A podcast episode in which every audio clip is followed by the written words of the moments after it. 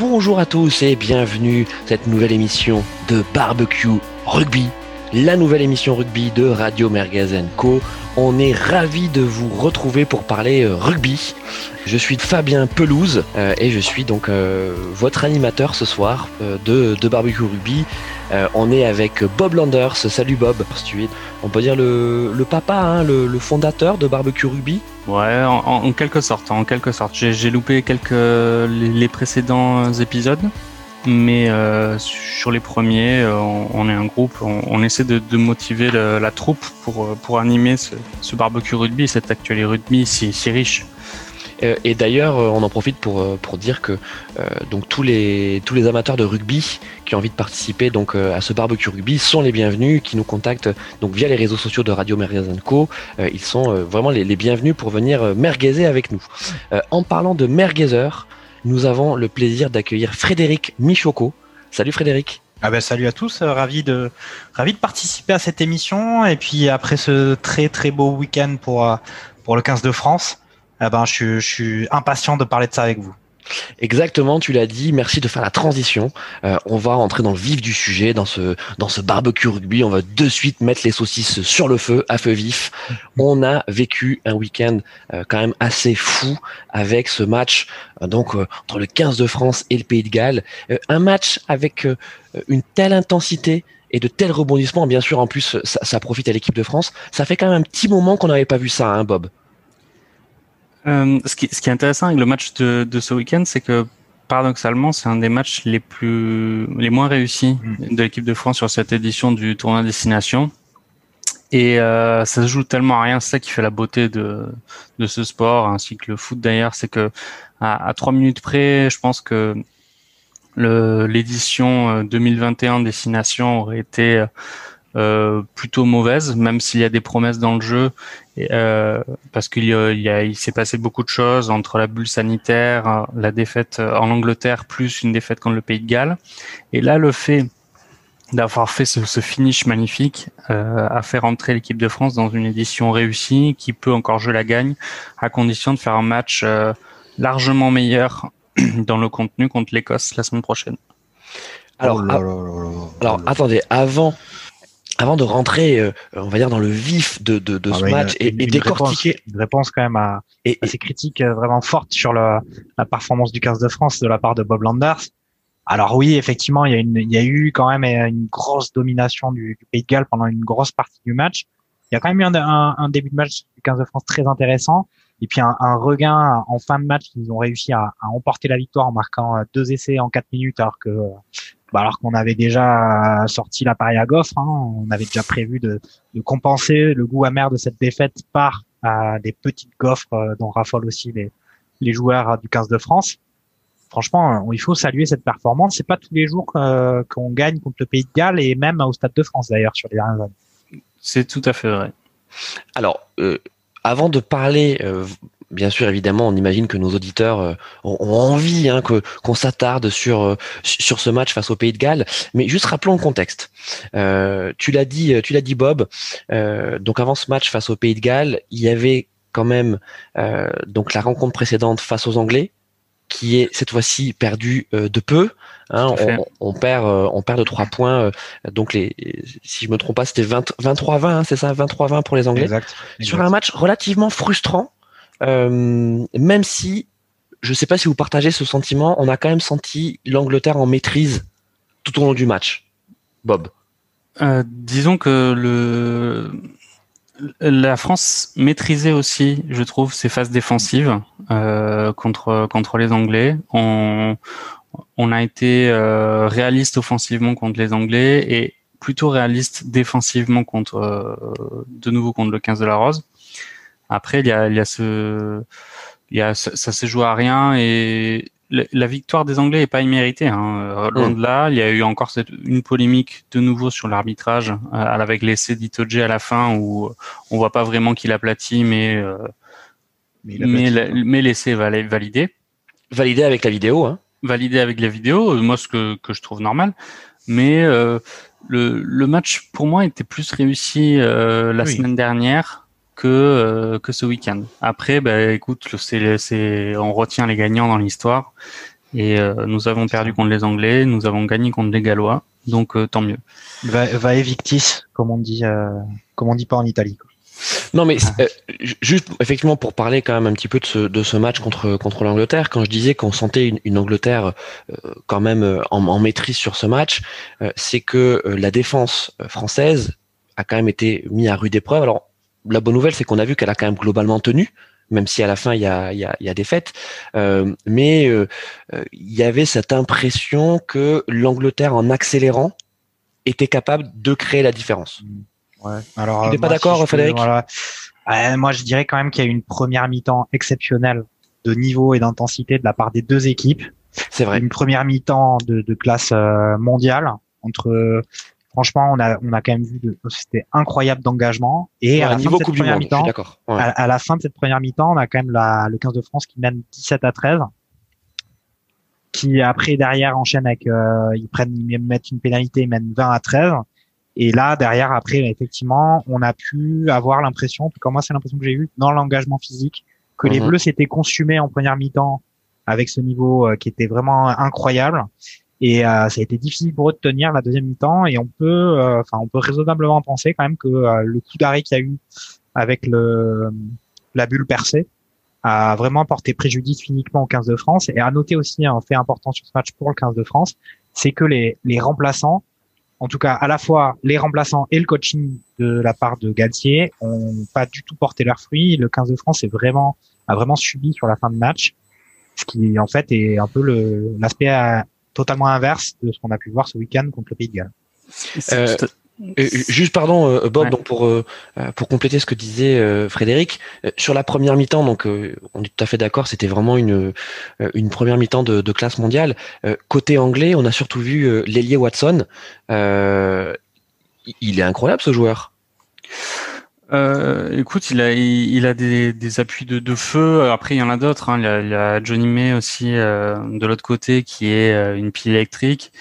Mais grosso modo, sur le sur ce match-là euh, et, et, et l'équipe anglaise, je trouve que collectivement, et c'est euh, peut-être un des rares matchs de cette édition où l'Angleterre a, a, a, fait corps euh, d'un d'un seul et a réussi à, à mener ses troupes du, du 8 de devant au, au 9-10.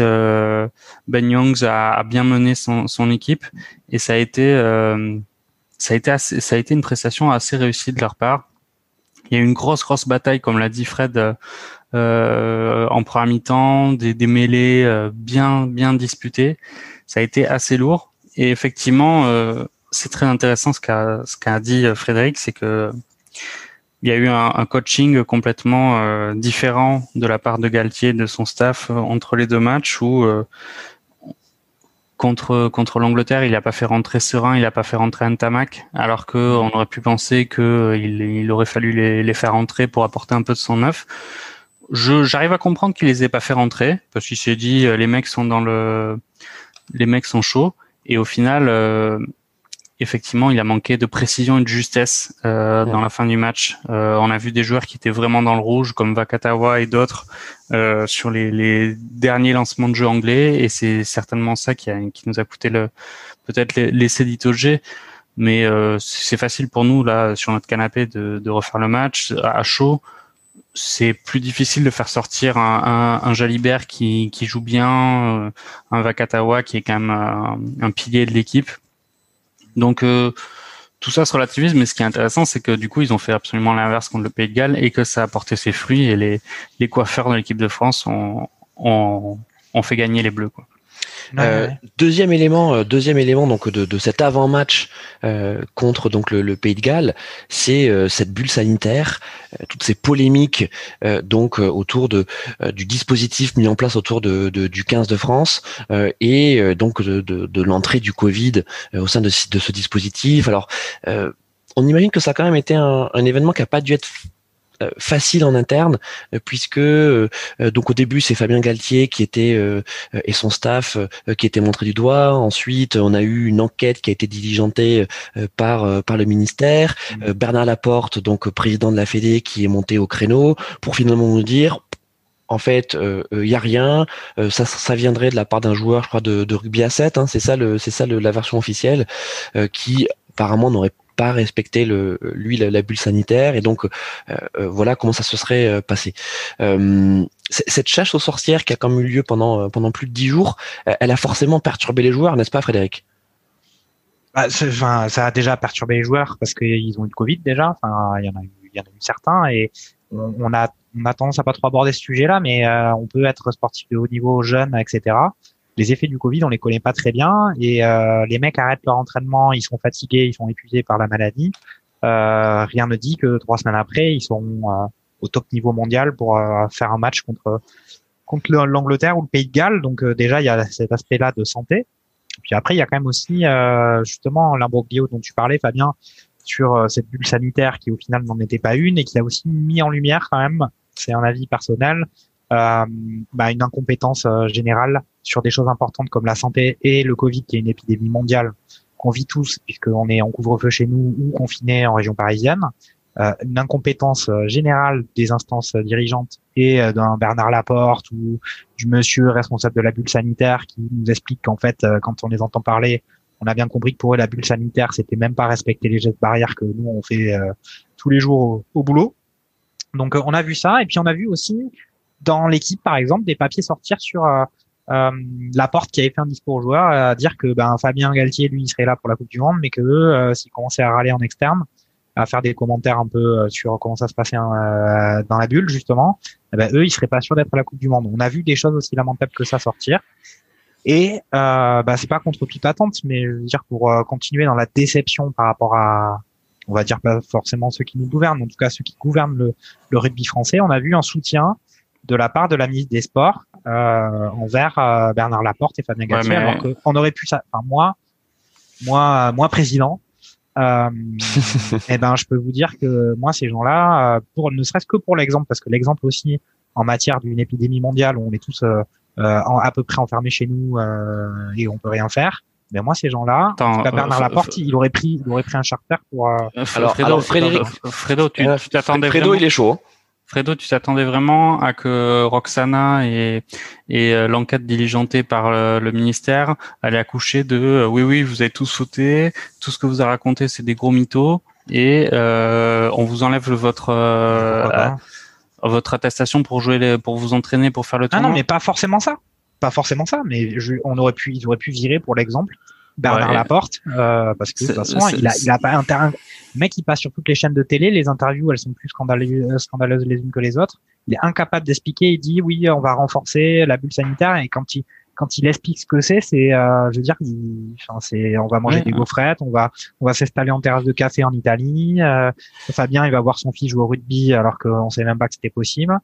Euh, non, on a senti, on a senti effectivement que c'est pas possible. Il y avait une certaine légèreté en tout cas dans dans, dans ce protocole, alors que en façade, sachant que c'est pas un protocole euh, qui est uniquement français, hein, c'est un, un, protocole qui est qui est international euh, et, euh, et qui a été euh, édicté, euh, on va dire en partenariat avec les, les, autres pays qui participent notamment au tour destination et il y avait également un message de la part de la fédération française et je vais dire de la France et c'est pour ça aussi que c'est arrivé au niveau ministériel de prouver donc aux autres partenaires que euh, qu'en fait la France euh, ben, jouait le jeu quoi et qu'il n'y avait pas de, légèreté. Donc euh, tu as raison de parler politique, Frédéric, parce qu'en fait c'était clairement de la politique et c'est pour ça que et c'est ce qui nous intéresse nous, dans, dans, cette préparation du match contre le Pays de Galles, c'est que on, a l'impression que cette équipe de France qui jusqu'à présent était quand même plutôt, je veux dire, protégé par les médias et bénéficier d'un dynamisme à juste titre hein, euh, autour de, de, ces résultats encourageants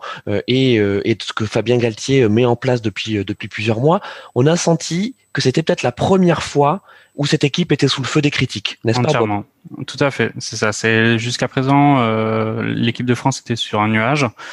D'un point de vue sportif et d'un point de vue communication, ils avaient réussi à créer avec Ibanez cette espèce de, de, de monument qui était la sélection dans, dans le, en équipe de France. Donc, euh, il y avait beaucoup de, de, storytelling, mais des, du résultat de, autour. Donc c'était très intéressant. Et là, c'était vraiment le, le, premier gros couac qui mm. s'avère être un couac important quand même. Euh, on a bénéficié aussi, je pense, du statut de Bernard Laporte euh, au sein de la Fédération internationale de rugby. On se souvient que les Fidji, euh, pour avoir fait un, développer un cluster Covid chez eux, ils avaient été déclarés forfaits avec match perdu sur tapis vert, 27-0 sur le tournoi Autumn Cup. Là, on peut, on constate qu'on a eu l'autorisation de, de décaler notre match contre l'Écosse je pense que les Écossais ont été très contents de savoir qu'on avait encore une fois mangé des gaufres euh, et fait n'importe quoi avec le, la bulle sanitaire. Donc euh, il y a tout ça et effectivement, quand je disais que ça se joue à pas grand chose, à trois minutes du match contre le Pays de Galles, de, de renverser un scénario et une conclusion, je pense vraiment que si, c'est facile encore de dire ça, mais s'il y avait une défaite contre le Pays de Galles, euh, Galtier et Laporte, là, ils auraient pris cher. Les présidents des clubs du top 14 auraient quand même commencé à dire qu'ils étaient bien gentils de, nous, de, de, vouloir tous les joueurs qui veulent tant de temps, si c'est pour faire des prestations de ce style-là. Euh, c'était c'était de mauvais, de mauvais augure. Et au final, ben, ça s'est ça s'est brillamment passé. Mais effectivement, les comment dire le l'avant-match était assez tendu. Je pense que, que Galtier et, mm. et son groupe avaient quand même une grosse pression. Ouais. Alors moi je dirais pas. Moi, je, suis moins sévère que Bob euh, parce que je trouve quand même que euh, euh, la France a fait un bon match quand même contre le Pays de Galles. Ils l'ont emporté. les Gallois étaient dominants, mais ils ont quand même aussi montré qu'ils étaient une belle équipe cette année sur le. Ils étaient justement en quête du, du Grand Chelem. Euh, au Stade de France. Donc après, il y a aussi l'orgueil des Français qui se sont dit on va faire tomber les, les mecs qui viennent chercher le, le, Grand Chelem au Stade de France. Je serais moins sévère et je pense pas qu'il y avait une remise en cause sportive euh, de la porte et de Galtier euh, dans tous les cas. moi, le seul aspect que je dis par rapport à cette bulle dont on est en train de parler, c'est que quand je vois les contraintes qu'on peut avoir dans le domaine professionnel, au boulot, dès qu'on commence à être responsable un peu Covid, euh, quand je vois les contraintes qu'il y a et les, et, les, les, conséquences que ça peut avoir, bon, bah, de toute façon, évidemment, pour les, les collaborateurs, les familles, les gens qui peuvent avoir le Covid, que je vois, entre guillemets, le sérieux qu'il faut déployer dans le cadre euh, professionnel et ce qu'eux, ils ont mis en place pour un truc dont ils avaient la dérogation, moi personnellement, ça m'a scandalisé euh, vraiment énormément. Et c'est effectivement, c'est à la fois politique, mais c'est aussi sanitaire. Moi, j'ai pas senti qu'ils étaient menacés sportivement. Je trouve que le 15 de France, et on l'a dit dans plusieurs émissions précédemment, il déploie quand même un jeu qui est vraiment euh, très intéressant depuis maintenant bah, que Fabien Galtier a pris la tête du 15 de France. Euh, il y a un vrai regain du rugby qui s'est vu d'ailleurs. Bah, là, on parle pas forcément du sport, mais on parle aussi, par exemple, des audiences du match contre l'Angleterre, qui a fait la plus grosse audience, je pense, de, de, de rugby depuis des années. Donc, il y a un engouement du public qui se crée. Évidemment, qui se crée autour des victoires du 15 de France, mais aussi parce que il y a des jeunes, il y a des, des aussi des jeunes charismatiques, on a un Dupont qui est, qui est exceptionnel, qui a moins été sur ce match contre l'Angleterre. On a du Jalibert, on a du Ntamak, on a toute une équipe de jeunes et de gars, on a un Dulin, de, de jeunes qui ont l'air qu'on l'air sympa et qui avec un bon un bon esprit. C'est vrai que ça la bulle a cassé ça, mais moi j'ai pas vu de je vois pas de danger, je voyais pas de danger sportif en tout cas si la 15 de France avait perdu dans les dans les à la fin enfin comme c'était prévu finalement. Oui, mais, Frédéric, ce que, ce, que, ce que Bob dit, et là, je pense qu'on peut-être on, on, peut peut être d'accord avec lui, c'est que. Ah, je te remercie, euh, Fabien. Non, mais c'est que, euh, disons que euh, ces questions autour de la bulle sanitaire et de cette enquête un peu étrangement menée euh, par euh, par le ministère et la fédération. Euh, attends, sachant Fabien, sachant que l'enquête menée par la FFR, ça a été menée par un, quelqu'un en interne. Donc ça veut dire qu'il y a la porte qui a dit très bien, il va y avoir une enquête qui va être diligentée par quelqu'un en interne. De... Et, un, expert, un, médecin aussi, hein, un professeur, ouais, un infectiologue. Celui qui dit que le Covid n'existe pas? je crois que c'est lui, je crois. Enfin bref, non, non, tout ça pour dire que cette victoire contre le Pays de Galles, euh, en fait, est venue éteindre les, les, éventuels regains de questions euh, autour, autour de cette enquête-là. Vous voyez, là, on n'est plus en train de parler de la bulle sanitaire, on est en train de parler de, de la victoire euh, de, du 15 de France face au Pays de Galles. Et justement, pour maintenant en passer sur ce, sur ce match-là, euh, on se dit quand même que quand le Pays de Galles arrive pour faire son grand chelem, parce que c'est clairement leur objectif quand, euh, quand ils affrontent euh, la France, euh, ok, on a perdu contre, contre l'Angleterre sur un match frustrant avec une très bonne Angleterre, mais c'est une Angleterre qui est très irrégulière, vous le savez, et qui a pris quand même une sacrée correction face face au Pays de Galles. ils se prennent un, un 40-24 qui, bah, qui, qui dit long sur la performance des Anglais, avec une équipe qui était indisciplinée. je sais plus combien il y a, je crois que c'est 13 ou 14 pénalités. et puis un, un Pays de Galles qui, qui a déroulé quoi. Donc on se dit cette équipe, elle fait peur. Et quand on est l'équipe de France, on a raison d'avoir peur de, du, Pays de Galles à ce moment-là, n'est-ce pas, Bob? Euh, je, suis entièrement d'accord avec toi. Avec un bémol, c'est que jusqu'à présent, le Pays, de Galles a, jamais fait de, très grands matchs en fait euh, par rapport. je trouve sur cette édition, ils ont fait beaucoup de matchs où ils ont été euh, en supériorité numérique, soit sur un rouge en première mi-temps, soit sur beaucoup de jaunes. Et on pouvait penser que à 15 contre 15, euh, ça aurait été intéressant de les voir sur un match à, haute euh, intensité comme ça. Euh, effectivement, ils ont battu l'Angleterre qui avait plutôt raté son match à Cardiff. Mm. Et on a été effectivement très très bousculé, on va dire de la dixième minute à la soixante-dixième minute par ces Gallois. Et on a on a pas mal souffert. Alors il y a pas mal de choses, euh, je pense qu'on peut dire sur ce match. Euh. D'abord, la première, c'est que Sean, Edwards, notre euh, entraîneur défense, est l'ancien entraîneur défense du Pays de Galles. Donc, est-ce que il y a eu, comment dire, un, un, intense travail sur les, sur la façon de travailler de Sean Edwards du côté gallois, qui a identifié rapidement les faiblesses euh, du, de la tactique défensive des Français. C'est possible parce qu'on a, c'était la première fois depuis les, la prise de fonction de Galtier qu'il y avait autant de, de largesse en défense. Euh, pas des largesses individuelles, hein, des largesses tactiques. C'est-à-dire que c'était souvent sur des lancements de jeu où on se trouvait euh, en une passe avec un Gallois qui faisait 20 mètres avec le ballon, ce qui, ce qui n'arrive en principe mhm. assez rarement. Donc on, on, peut effectivement constater que les Gallois euh, avait très bien étudié euh, notre, nos plans de jeu et nos plans défensifs. Et après, effectivement, il y a, euh, il y a quand même euh, là, ils ont, ils ont une belle équipe. C'est quand même épatant de voir ces Gallois qui, qui ont une équipe de ce niveau-là. C'est. Mais, mais justement, ils ont, alors, pardon, Fred, hein, pardon. Sur, sur, sur, le sur le Pays de Galles, euh, comment comment cette équipe peut être à ce niveau-là en 2021 alors qu'ils ont passé une année quand même 2020 catastrophique, après une année 2019 qui était excellente. Hein. Alors bien sûr, c'est l'année Covid, mais euh, on est d'accord qu'en 2020, euh, je sais plus combien ils font de matchs, je crois une dizaine de matchs, euh, on se dit bon, en fait c'est fini, hein. ils ont eu leur belle année en 2019 et en fait maintenant c'est de nouveau le déclin.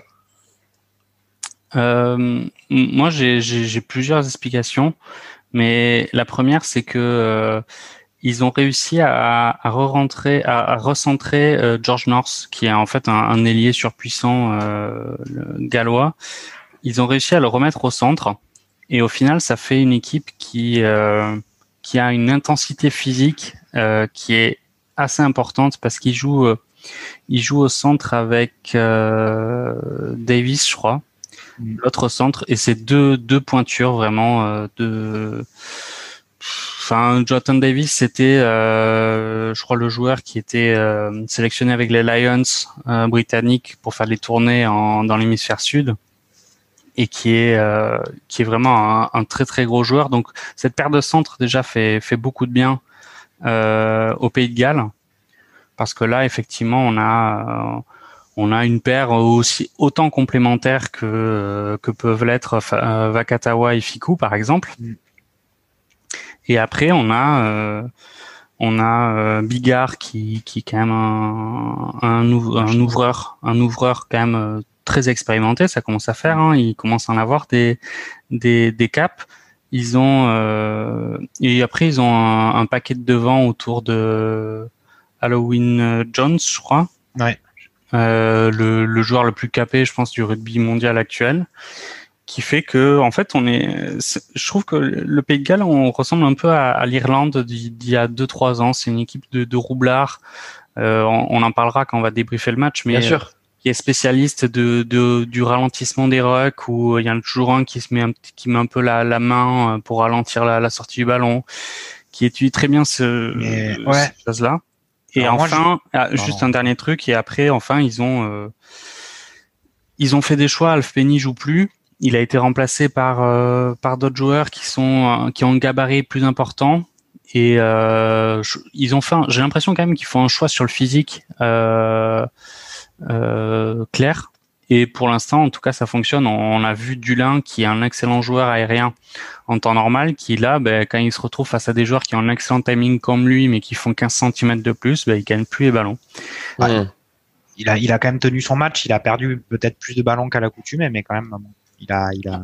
Ah non, non, je, je critique, je critique pas Dulin. Hein. Non, il a pas raté toutes les chandelles, mais c'est vrai qu'il a, de façon surprenante par rapport à, au niveau de qualité euh, et de réussite auquel il nous avait habitués sur les, sur les matchs précédents il en a perdu quelques-uns et effectivement c'était certainement dans le défi physique euh, puisque c'est un gabarit certes euh, parfaitement respectable euh, euh, mais dans le monde du rugby c'est il est, il est on va dire il est pas du côté des costauds quoi. moi je voulais revenir moi je voulais oui, vas-y, vas-y, Frédéric, le, sur le plan de jeu gallois il faut quand même noter que moi il m'a semblé que si Jalibert était sorti parce qu'il était fait un peu désossé euh, c'était pas innocent de la part des Gallois parce qu'on a vu que bah, contrairement à peut-être ce qu'on avait pu leur voir faire euh, il y a quelques années, bah, ils avaient décidé de pas ouvrir le jeu. Ils jouaient toujours au ras des, au ras des mêlées euh, et toujours à, ils ont vraiment essayé de concasser Jalibert et qui a quand même réussi à tenir puisque euh, bon, le score, bon, faut quand même s'imaginer qu'il y a quand même eu pas mal d'essais. Hein, le, le, début de match, c'était un enchaînement, c'était genre chaque équipe arrivait à répondre à l'autre, mais il y avait vraiment cette, cette volonté. Ils avaient ciblé de, enfin de, de, vraiment concasser sur le côté des regroupements directement sur Jalibert et qui était un peu euh, bah, qui a quand même c'était pas évident effectivement de tenir face à ces gabarits qui lui arrivaient dans le buffet et d'ailleurs il est sorti ce qui a pu nous faire craindre aussi un peu d'une certaine façon il a il a une commotion il pourra même pas jouer contre l'Écosse ouais. euh, ça a pu rappeler aussi eh ben la sortie de enfin le, la blessure de Tamac euh, qui au final est revenu sur le terrain euh, qui l'a remplacé et qui a qui a fait une, Alors, une belle partition mon Frédéric on va, on va, on va effectivement rentrer dans, dans, dans, le match. Juste une dernière chose sur le, sur le Pays de Galles. Euh, on, on, est toujours euh, épaté par, euh, par cette équipe qui réussit à sortir des talents. Euh, alors qu'elle est sur un, minuscule territoire, euh, qu'elle se dispute plus que les autres euh, nations du Royaume-Uni les, les, talents avec l'Angleterre. Hein, euh, on voit souvent quand euh, on a un jeune joueur qui sort en, Pays de Galles, il était convoité aussi par l'équipe d'Angleterre.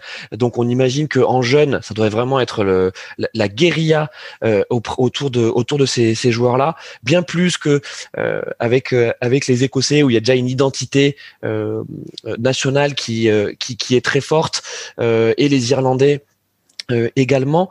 Et, donc on se dit que euh, quand vous voyez par exemple euh, ce, petit ailier là de, de, de 20 ans, comment il s'appelle? Ras? Rhys, Rhys Zamit. Zamit. Enfin, alors petit ailier, tout est tout. Ouais, petit ailier, excusez-moi. Ouais, ouais, ouais, c'est vrai que. Ah, mais tu dis ça parce que t'es plus vieux que lui, Fabien, c'est pour ça. Oui, c'est ça. Ouais, c'est ça. Il a, écoutez, il a 20 ans, je crois. Il fait 1m90, c'est ça? Un beau bébé. Hein. ouais. on l'a vu, on l'a vu sur le sur l'essai qui est qui est refusé. ouais. euh, D'ailleurs, enfin, on, on, en reparlera, mais euh, non, non, c'est c'est un beau gabarit. Hein. C'est pas c'est pas une demi portion. Et non, et, typiquement, c'est c'est le genre de joueur. Euh, je lisais justement euh, un article sur lui euh, qui était également convoité euh, par par par les Anglais, quoi. Donc donc voilà, c'est c'est toujours assez fascinant de, de, de se dire que euh, le Pays de Galles continue à être une nation majeure du, du rugby mondial euh, en étant sur un, sur un bassin, sur un vivier euh, qui est peut-être un des plus petits avec, oh, je pense qu'on met les Fidji aussi avec. Ouais, ouais. Hein, c'est un peu le, c'est un peu le même genre. Hein. Ouais, ouais, je pense. Après, le Pays de Galles, ça reste, enfin, tout comme au Fidji. Au Fidji, c'est le sport national, tout le monde joue au Fidji. Euh, après, il y a des prédispositions, on va dire génétiques au Fidji qui qui font que les, les gabarits le même type de joueur, ouais. les, les gabarits sont, sont assez similaires. Euh, D'ailleurs, je vous invite à lire la, la très bonne interview de Vakatawa dans l'équipe de, de la semaine dernière avant le match euh, contre l'Angleterre, je crois, euh, qui est très intéressante sur son arrivée en France, euh, etc. Enfin bref, on, où il est arrivé tout seul sans dire à ses parents qu'il était parti en France euh, à, 10, à 17 ans. Enfin bref. Donc c'était très intéressant. Mais oui, le, le Pays de Galles a, a, arrive à, à, dénicher quand même des joueurs d'un haut niveau. Et, et, je trouve que tactiquement, en fait, c'est surtout tactiquement que je les trouve toujours assez redoutables. Euh, j'ai l'impression qu'ils ont presque toujours une longueur d'avance sur euh, les règles, les les les rucks, les mêlées. Les... Ils, ont les, les mêmes joueurs, ils ont euh, des individualités qui sont très bonnes, mais qui sont pas non plus incroyables. Et pourtant, ben, ils, enfin, je veux dire, Halloween Jones, c'est ce mec n'est pas euh, fantastique quand on le voit sur le terrain, mais le mec, il a 100, 150 sélections. c'est un cauchemar quand même, Halloween. Et, est-ce qu'on peut se dire, non mais est-ce qu'on peut se dire, Frédéric, il est bête. Non, Elle est très très bonne, euh, Frédéric. Euh, non mais est-ce qu'on peut dire, et surtout, il faut pas le faire jouer euh, euh, fin octobre. Hein. C'est compliqué. euh, donc, est-ce qu'on peut dire que le Pays de Galles, c'est euh, un innovateur de rugby dans l'hémisphère nord. Euh... Après, c'est le moment là où je suis d'accord, excusez-moi d'intervenir, c'est vrai que on est quand même sur des pays, le Pays de Galles, Irlande, Écosse, c'est des pays où il y a moins de 5 millions d'habitants, je pense. ouais, on est dans ce niveau-là. Et c'est vrai que euh, c'est étonnant des pays qui arrivent à, avoir une telle qualité, un tel euh, après, ils ont évidemment des passages à vide, mais ils ont souvent des générations de joueurs euh, et aussi un sérieux dans l'équipe, une culture du 3 millions, 3 millions d'habitants. Qui est, euh, ouais, je, je pense que je pense que l'Écosse et l'Irlande, c'est 5 millions chacun. Donc, euh, on est sur, au final, leur réservoir de joueurs potentiels est pas, est pas incroyable. Et, et donc, c'est aussi et par la formation 5 et, la culture, et la culture rugby que ils arrivent à avoir ce niveau-là. Et aussi, enfin, voilà, nous en France, on est, on est, eux, ils sont 5 millions. En France, on est combien? 67 millions c'est quand même. Après là-bas, effectivement, comme l'a dit Bob, c'est le sport national. C'est le truc qu'ils jouent à l'école, euh, qui joue. C'est aussi, euh, c'est leur une sorte de ciment sportif qu'ils ont et qui marche bien. Et, et, moi, je trouve que moi, j'ai toujours eu beaucoup d'affection pour euh, pour le Pays de Galles et les Rouges. Quoi.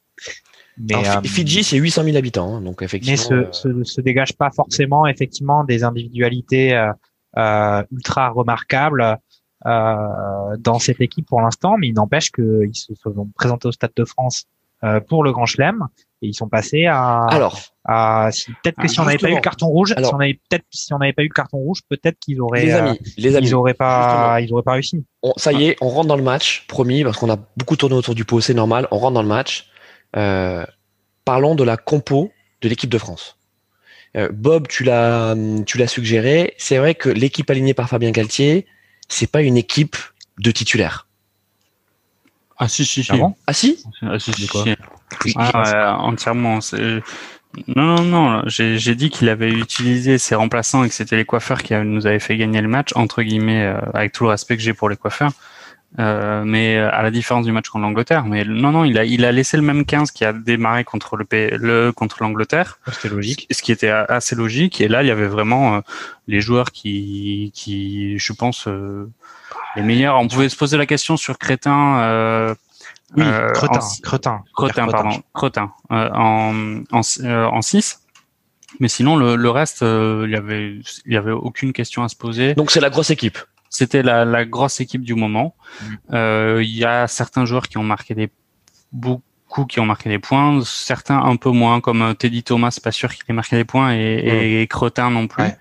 Mais sinon, euh, les autres, c'est normal qu'ils étaient là. Donc là, en tout cas sur le 15, il y a pas, euh, c'est normal qu'il qu ait eu ces joueurs-là. Mm. Ok. je, je... Et, et, côté gallois? Côté gallois, c'est pareil. Euh, juste un dernier mot par rapport au, au, Pays de Galles. Il y a quand même Wen Pivac, donc l'entraîneur néo-zélandais de du Pays de Galles, fait, a, a, suivi sa ligne directrice. Donc un, son paquet d'avant qui bouge pas trop, avec parfois euh, Navidi qui, qui est titulaire ou qui est remplaçant. Vous savez, le, le, le Rastaman, le Bob Marley euh, mm. en troisième ligne. Qui est rentré en fin de match. Hein. Non, là, il était titulaire, Navidi. Ah oui, pardon, pardon, pardon. Voilà, voilà.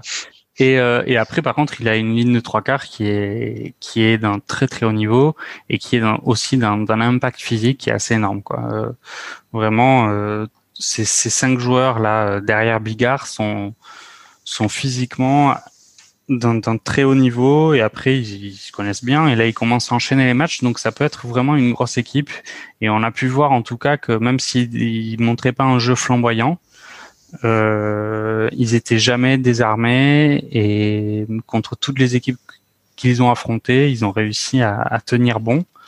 Donc euh, l'équipe du Pays de Galles, là, c'était les deux gros 15, euh, l'un face, euh, l'un face à l'autre. Euh, mon, mon Fredo, euh, côté français, euh, la non-titularisation de, de Romain Tamac, elle s'explique Ah, comment? Bah, elle est complètement logique. Il, il revient d'une lourde blessure qui l'a privé des terrains pendant bien longtemps. Ouais. Euh, contre, euh, il- enfin, moi, je, je trouvais ça. Pour moi, il n'y a pas de polémique. Euh, Jalibert avait avait été, été, a été très bon en le remplaçant contre l'Angleterre. C'était logique qu'il soit dans la continuité et rien n'indiquait que Nantamax serait capable de tenir euh, comme ça euh, longtemps sur un terrain à un match de ce niveau-là et de cet enjeu-là. Pour moi, c'était c'était normal de, bah, de la limite de prévoir un remplacement en fin de match, remplacement qui a été précipité par la blessure euh, par la blessure de Jalibert et aussi je pense parce que Jalibert aurait forcément vu le plan de jeu gallois qui reposait en grosse partie sur euh, foncer sur lui à chaque fois qu'ils avaient le ballon. Euh, il aurait remplacé, je pense, assez tôt dans le match. Malheureusement, Jalibert, euh, Jalibert s'est blessé, mais sur cette composition française, on, on note quand même qu'il y a des joueurs quand même qui se distinguent, euh, on va dire quasiment match après match dans leur qualité. Un, un Taufi Fenoua qui d'ailleurs sur ce match c'est aussi euh, malheureusement blessé, blessure assez lourde puisqu'il me semble que c'est une entorse du genou, donc ça, ça peut euh, ça peut être quand même assez préjudiciable. Moi, il sera pas là contre l'Écosse, mais on va espérer. Que- quels sont que- les quels sont les choix forts de Galtier dans dans dans, dans cette compo? Euh, où, c'est qu'on voit vraiment la patte Galtier on, on comprend que ça y est, il a, il, il a Ah, alors- déjà en fait alors- ses, ses titulaires en tête. Bah alors, je sais pas. Enfin, sur la patte Galtier, sur l'effectif ou sur le style de jeu. Sur le style de jeu, Ah, Il y a eu des reproches- d'abord sur l'effectif, je pense. ouais, bah vas-y, Bob.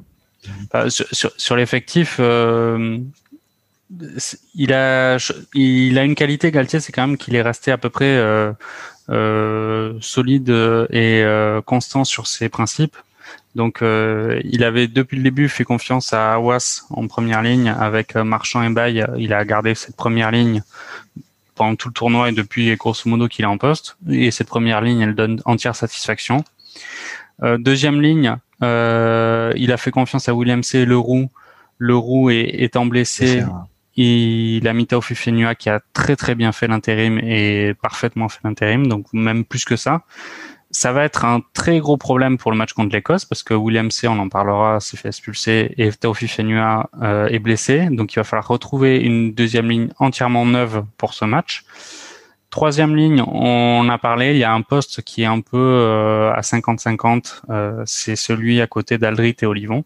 Mais sinon, Aldrit et Olivon, c'est des références. euh, extraordinaire. Hum. euh, qui sont très très bons.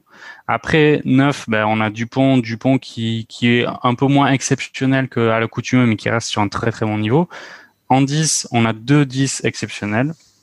Jalibert et Antamac. Euh, Jalibert, c'est sûr qu'il n'y a pas photo, il a toujours été brillant euh, quand il a été titulaire pour l'instant euh, avec l'équipe de France. Malheureusement pour lui, ben, il, y a un- il y a de nouveau mano à mano avec Ntamak, donc euh, Ntamak va prendre sa place quelque temps. On va espérer qu'Ntamak euh, tienne le coup. Au centre, il a réussi à mettre en place une paire de centres incroyables que Lorenzetti, le président du Racing, aimerait euh, réunir l'année prochaine. Il est en phase de- d'y arriver. Mais Ficou, c'est bon. hein. Ouais, voilà. Fiku et Vakatawa, c'est quand même très très très fort. Mais Non, Ficou, Ficou, c'est on, on peut Ficou, parler de renaissance hein, quand même de de, de, Ouais. de Ficou. Ouais, je suis assez Ficou, d'accord. Ouais. Ficou, il a signé au Racing. Ouais, ouais. Ben, je, je, renaissance de Ficou, je suis assez d'accord. Il a, j'ai l'impression que ce passage équipe de France avec euh, Sean Edwards, qu'il a nommé euh, capitaine de défense, euh, ça l'a responsabilisé et euh, il est, il est épatant. Il est vraiment épatant sur le terrain. Patron, hein, c'est vraiment le patron de cette ligne. Exactement. Et euh, après, il y a Dulin qui vraiment a sorti son épingle du jeu là sur le tournoi parce qu'au début, on avait euh, c'était Boutier, je crois, qui était euh, qui était le 15 titulaire. Euh, et là, qui est complètement, euh, qui est complètement pa- passé au second plan parce que Dulin, à chaque fois qu'il a été sur le terrain, était. euh, Bah, c'est un vrai stratège. hein. Il faut quand même qu'on le qu'on qu'on le dise. Euh, C'est, euh, enfin, je pense que des, des joueurs à ce poste-là, avec une telle vista, ça fait longtemps qu'on n'avait pas vu ça en équipe de France. C'est vrai, c'est vrai, et surtout qu'en plus, il a, euh, on voit pas réellement de points faibles dans son jeu. Exact. Euh, que, Il est excellent sur les ballons hauts. En défense, il s'échappe pas. On a vu le Non. match euh, contre l'Angleterre ou contre l'Écosse où euh, il est en bout de ligne en, en Et- tant et- qu'arrière, il, c'est il normal. prend des taquets. Hein. Il prend il des prend sacrés des taquets. hein. espèces de sacrés bouchons Voilà. et, et- et il- il arrive à les arrêter. Euh, donc Dulin, vraiment, c'est. euh, Ouais, il y a une régularité. Il y a une Ouais, belle ouais. régularité du côté de Dulin hein, qui, il- en fait, il, on- il y a une grosse confiance qui s'est installée Mm. euh, avec lui. Après, on n'est jamais à l'abri, euh, et c'est la magie du sport aussi euh, dans le sens négatif, mais qu'il fasse euh, euh, entre guillemets une bourde, ça peut arriver, mais pour l'instant, de ce qu'on a vu sur l'enchaînement des matchs, Mm. c'est un peu la, la marque de confiance. C'est aussi comme ça qu'il a qu'il est devenu titulaire en puissance.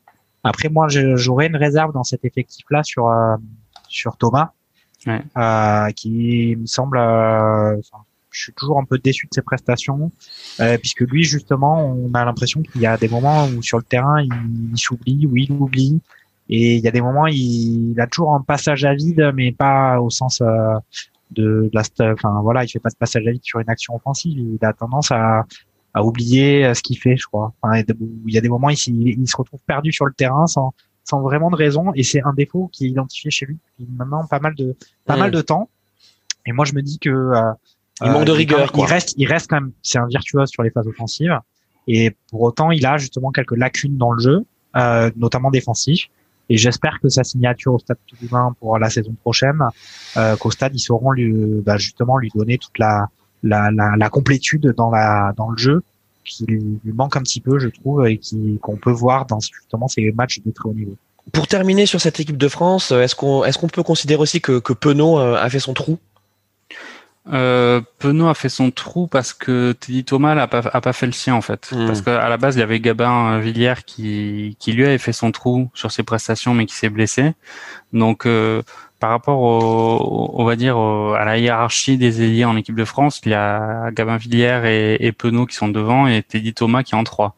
Sauf que euh, vu que Gabin est blessé, Teddy Thomas a une place de titulaire qui est euh, pas normal parce que je, je partage entièrement l'avis de Frédéric. Il est, il est euh, capable de faire d'immenses différences euh, balle en main. Après, c'est vrai qu'il a des errements défensifs qui sont qui sont assez ré- rédhibitoires quand même et euh, et parfois même des errements de, de placement. Enfin, Oui, il, est- il, est, il est assez, c'est un joueur fantasque. C'est un joueur fantasque. Euh, donc c'est c'est assez compliqué. Oui. Et après pour revenir à, à Dulin, euh, c'est aussi une belle histoire parce qu'il a eu quand même, il a été très très gravement blessé ces dernières saisons et le voir revenir à un niveau, c'est pour lui c'est exceptionnel et pour les autres joueurs qui traversent des périodes difficiles euh, suite à des grosses blessures, c'est quand même un exemple à suivre. Euh, merci messieurs donc sur sur ces compos. Et donc bah, maintenant rentrant dans, dans, dans ce match. Parlons de cette première mi-temps. Euh, une première mi-temps donc qui s'est euh, qui était quand même relativement euh, enlevée puisqu'elle s'est elle s'est soldée donc par un match un match nul on peut dire ça à la mi-temps euh, euh, 17 partout. 4 essais euh, et puis des défenses relativement gruyères on peut le dire hein. Euh, que ce soit du côté français ou du côté gallois, euh, on n'a pas assisté à des monuments, à des masterclass de, de défense, n'est-ce pas, Bob? Ouais, entièrement. Après, clairement, cette première mi-temps, je trouve que ça montre bien quand même l'évolution du rugby parce que c'est des essais qui sont très très des lancements de jeu travaillés à la vidéo, quoi. C'est-à-dire que enfin, hormis effectivement celui de Taofi Fenua où il y a des petits tas, il est à un mètre de la ligne et il est très bon pour allonger ses bras. Mais par exemple, l'essai de, de Dupont, c'est parfaitement identifié euh, sur euh, sur un lancement de jeu. Euh, Dulin euh, fait un coup de pied par dessus la défense parce qu'il a il- ils avaient identifié que le premier rideau euh, il n'y avait pas forcément de couverture correcte et et, et ça s'est bien passé et pour les Gallois, leur lancement de jeu était entièrement là-dessus aussi, euh, comme l'a très bien dit euh, Michoko. euh, ils avaient identifié euh, l'intérieur et l'extérieur de Jalibert euh, comme des, des axes de faiblesse euh, de la défense française et ça a été très friable effectivement. Oui, c'est ça, c'est que, euh, en tout cas en première mi-temps, euh, euh, Frédéric, tu, tu, tu, tu, nous dis si t'es si d'accord. Bon, il y a cet, cet essai initial de, de, de, de, Tao euh, Fi- Finua à la cinquième ou sixième qui est qui est tout en puissance. Hein, je veux dire, bon, déjà il faut l'arrêter le garçon. Hein. Donc donc l'essai est relativement logique. Dan Bigard, bon. L'action est magnifique, hein, parce qu'en fait euh, la passe est parfaite et lui il arrive comme un avion et il transperce complètement le- le- la défense mais qui fait euh, aussi, enfin qui est aussi le résultat d'un pionnage des Gallois sur la défense française. C'est que je- ça. à ce moment-là, euh, ça faisait quand même euh, une minute, une minute trente que les Gallois étaient là, et on se dit, euh, waouh, il y avait une tension déjà qui s'installait, n'est-ce pas, Frédéric? Ouais, ouais, mais on avait vu, enfin, on, on- eux, euh, comme l'a aussi répété Bob, c'est, il y avait cette, euh, cette volonté quand même de, de pilonner euh, euh, sur les côtés du regroupement. Euh, et puis au final, euh, voilà, euh, la défense française par rapport à- au match précédent, elle recule à l'impact. et impact après impact, au final, on se retrouve devant l'embut. Et donc, on va dire qu'il y avait une sorte de flow irrépressible de la part des, des rouges et que les bleus n'ont pas réussi à, à contenir. Euh, voilà, et, ça a été quand même, ça a été un peu l'histoire du match quand même pendant pendant très longtemps. Euh, sur le début du match, les équipes sont rendues coup sur coup, mais là, euh, effectivement, une fois que les une fois que les Bleus ont baissé de pied physiquement, euh, ça a été quand même cette difficulté avec un jeu gallois qui était pas non plus extrêmement imaginatif. Ils ont été ultra sérieux sur le respect de, de leur plan. Et euh, on a senti une défense française sur le reculoir. Et c'est aussi, je pense, pour cette raison que Bob est assez sévère je trouve, sur cette performance des, des, Bleus. Mais au final, ils ont quand même réussi à plus ou moins contenir, euh, contenir ça. Alors après, c'est sûr, le, le, score est quand même assez lourd, c'est 32-30. Donc il y a eu beaucoup d'essais. On a effectivement eu des défenses qui ont qui ont qui ont été euh, qui ont été bien perforées. Euh, mais à noter justement là-dedans, c'est que sur cette fin de match, bon, je pense qu'on va peut-être rentrer en détail après sur l'arbitrage, etc. Mais il y a eu euh, sur cette fin de match, moi j'ai eu le sentiment que les Gallois étaient devenus d'une certaine façon français puisque euh, les Français, malgré cette, euh, cette, euh, ce gros flot offensif des Gallois, ont réussi à pas se faire beaucoup pénaliser. Les Gallois en fin de match, c'était vraiment, on avait l'impression que c'était l'indiscipline française légendaire. Euh, moi, Frédéric, on va, on va arriver sur la fin de match parce qu'effectivement, évidemment, ça va être le, ça va être le, le, le, cœur de, le cœur de ce match. Non, mais, ça montre aussi, ça montre aussi quand même que ce, ce plan de jeu, de pilonnage, etc., les a aussi vidés euh, et il leur a il leur a coûté Alors, justement. Après, c'est leur schéma, c'est leur schéma de jeu hein, en gallois hein, depuis assez longtemps. Le, le, jeu a une passe. Euh, c'est euh, on fait un lancement de jeu qui est plus ou moins travaillé à la vidéo, ils le font très bien. Et une fois qu'ils ont commencé à faire deux trois rucks, on est souvent souvent sur un jeu à une passe. Euh, donc euh, le, le demi mêlée qui, qui ouvre mais pas pas complètement pour une charge d'un joueur lancé. ils l'ont très bien fait et malgré tout ça, ça fonctionne. Hein. Hum. Euh, juste pour rester sur cette première mi-temps et particulièrement les 20 premières minutes, parce qu'en fait les, les, les quatre premiers essais ont eu lieu pendant ces, ces, ces 20 premières minutes. Enfin, c'était quand même haletant. Hein, euh, quand on aime le rugby et qu'on voit 20 euh, premières minutes dans lesquelles il y a déjà quatre essais euh, et c'était vraiment du tac au tac. On a parlé de, de, de Brice Dulin. Bon, le troisième essai, donc le deuxième essai français. Euh, donc euh, marqué par, par Antoine Dupont. Bon, bah là, on parlait de, de la malice, hein, de la vista de Brice Dulin, c'est complètement ça.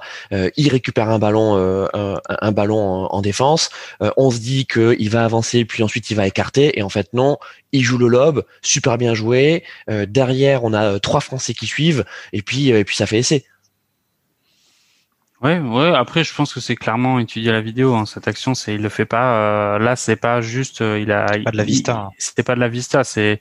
Euh, enfin, ce genre d'action à la 20e minute, euh, clairement, c'est travaillé. Il, il, savait ce qu'ils allaient faire. Jalibert est arrivé derrière. Il a récupéré. Il a très bien fixé. Ouais, tu penses que c'est c'est un lancement qui a travaillé à l'entraînement, ça? Ouais, là, on n'est pas sur du French flair. Alors. ok. Euh, ça, ça pourrait, mais là en tout cas, c'est c'est pas le cas. Ce qui est intéressant, je trouve, sur en tout cas sur les 30 premières minutes, euh, c'est que c'est la première fois que je voyais l'équipe de France euh, être dans une position de faiblesse euh, sur les phases défensives. Jusqu'à présent, sur tous les matchs que j'avais vus, euh, il y avait euh, on subissait parce que c'était le choix fait par Galtier et Ibanez la, la, dépossession donc euh, volontairement on laisse le ballon à l'adversaire là on sentait que si on laissait le ballon au gallois on, on atteignait un peu les limites du concept quoi c'est-à-dire que mmh. vu qu'ils perçaient et qu'ils avançaient quand même régulièrement euh, les phases de, de fort chabrol devant la ligne, ça, on n'allait pas pouvoir tenir. Et c'est à peu près la première fois depuis le début du tournoi que c'est arrivé. Et euh, effectivement, bah, ça a donné un, un, match haletant où il a fallu quand même euh, que l'équipe de France s'adapte et euh, a très bien réussi. Et on arrive, Frédéric, à la mi-temps, donc avec un score de parité, on l'a dit, mais on se dit, en tout cas côté français, que c'est quand même relativement chanceux d'en être là. tant, tant la domination galloise sur la première mi-temps était quand même tangible et palpable. Hein. Alors je crois que c'était une occupation du terrain de, de, de, deux tiers, un tiers par, par les Gallois? C'est ça, ouais. Bah, c'était la stat qu'on avait vue euh, justement sur nos écrans de télévision, mm. euh, où effectivement on se disait ah ouais quand même euh, si c'est comme ça tout le match ça va être euh, ça va être chaud. Mais pour autant, euh, moi j'ai pas eu ce sentiment de chance. j'ai trouvé que les Gallois ils étaient dominants et que et que ça allait être compliqué, mais chanceux. Il y a eu pas mal effectivement déjà en première mi-temps, il me semble, de, de l'arbitrage vidéo a déjà mm. pas mal fonctionné. Euh, il y a eu, euh, il y avait déjà eu quelques essais refusés ou, ou, validés un peu comme Itoge où on se demandait s'il avait aplati ou pas. Et là, c'est grand débat. on va mettre des caméras dans le ballon, je pense, pour, pour à l'avenir, hein, pour qu'on puisse vérifier ça. C'est pas impossible. Hein, mais mais mais j'ai pas senti ça à la mi-temps. À la mi-temps, je me suis dit que ça allait être très dur et qu'il allait falloir qu'ils mettent du carburant dans les dans le réservoir euh, parce que sinon ça allait ça allait être très très compliqué sur sur après l'heure de jeu, je pense. Euh, ouais, c'est ça. C'est que en fait, euh, quand on revient, euh, quand on revient donc sur le terrain pour la deuxième mi-temps, euh, bon, on a un début de première mi-temps qui, de deuxième mi-temps pardon, qui est quand même un sens unique pour les Gallois. Mhm. et je pense qu'on a tous eu ce sentiment-là. On s'est dit, ça va être dur. Ah ben... hein, et, et, au bout de 10 minutes, de toute façon, au bout de 10 minutes, les Gallois inscrivent un, un, nouvel essai. Euh, alors un peu étrange cet essai hein, de, de, Josh, de, de, Josh Adams. Ouais. Comment il s'explique cet essai? Faute de concentration? Alors, euh, il y, a, plusieurs choses. Euh, L'essai, c'est ils ont ballon de récupération, il me semble. Et euh, et t'as euh, Davis qui joue un très très bon coup de pied à suivre, alors que la défense française était plutôt assez bien en place. Ils sont ils ont ils sont montés en pointe et Jonathan Davis l'a très bien vu. Il joue rapidement un coup de pied après avoir réceptionné la balle. Son coup de pied est parfait. Et il y a euh, Adams qui suit. Enfin, il y a un petit cafouillage avec Penaud. Et finalement, t'as Adams qui aplatit. Alors, qui aplatit Là aussi, on entre sur le débat. C'est-à-dire que il y a Cretin qui quand même met clairement sa main dessous. Alors, je trouve que dans le jeu et dans le feu de l'action, c'est c'est l'IAC, c'est pas du tout. c'est dans l'esprit du jeu. Et c'est exactement ce que dit euh, Luc Pierce à son arbitre vidéo. Il dit moi euh, au bord du terrain, je sens qu'il y a essai. Et c'est là aussi on entre dans les subtilités de la VAR, c'est que à partir du moment où l'arbitre dit euh, mon sentiment c'est qu'il y a essai, c'est qu'il faut que l'arbitre VAR lui dise est-ce qu'il y a une preuve qu'il n'y ait pas essai. Et là, euh, Wayne Barnes, qui était arbitre euh, VAR, a dit euh, je, je, ne vois pas euh, d'élément tangible qui fait qu'il n'y ait pas essai, donc tu peux rester sur ton opinion initiale. C'était pas déconnant et, et l'essai, hein. l'essai est normal. Mais c'est vrai qu'on a eu un début de deuxième mi-temps très compliqué parce qu'il s'est soldé dix minutes après par le jeune Dawas. Et là, on peut déblatérer pendant longtemps. Pivac et les Égalois aussi vont regretter parce que hmm sur cette action-là, euh, donc on, vient de se prendre un essai, donc là on commence à subir lourdement. Il y a un groupe pénétrant des Gallois sur une touche où ils nous enfoncent de 20 mètres. Awas qui, qui est obligé, hein, de grosso modo, de faire faute, donc il entre sur le côté du regroupement pour bloquer le pour bloquer l'avancée galloise. On est là à 3 mètres de la ligne. Hein.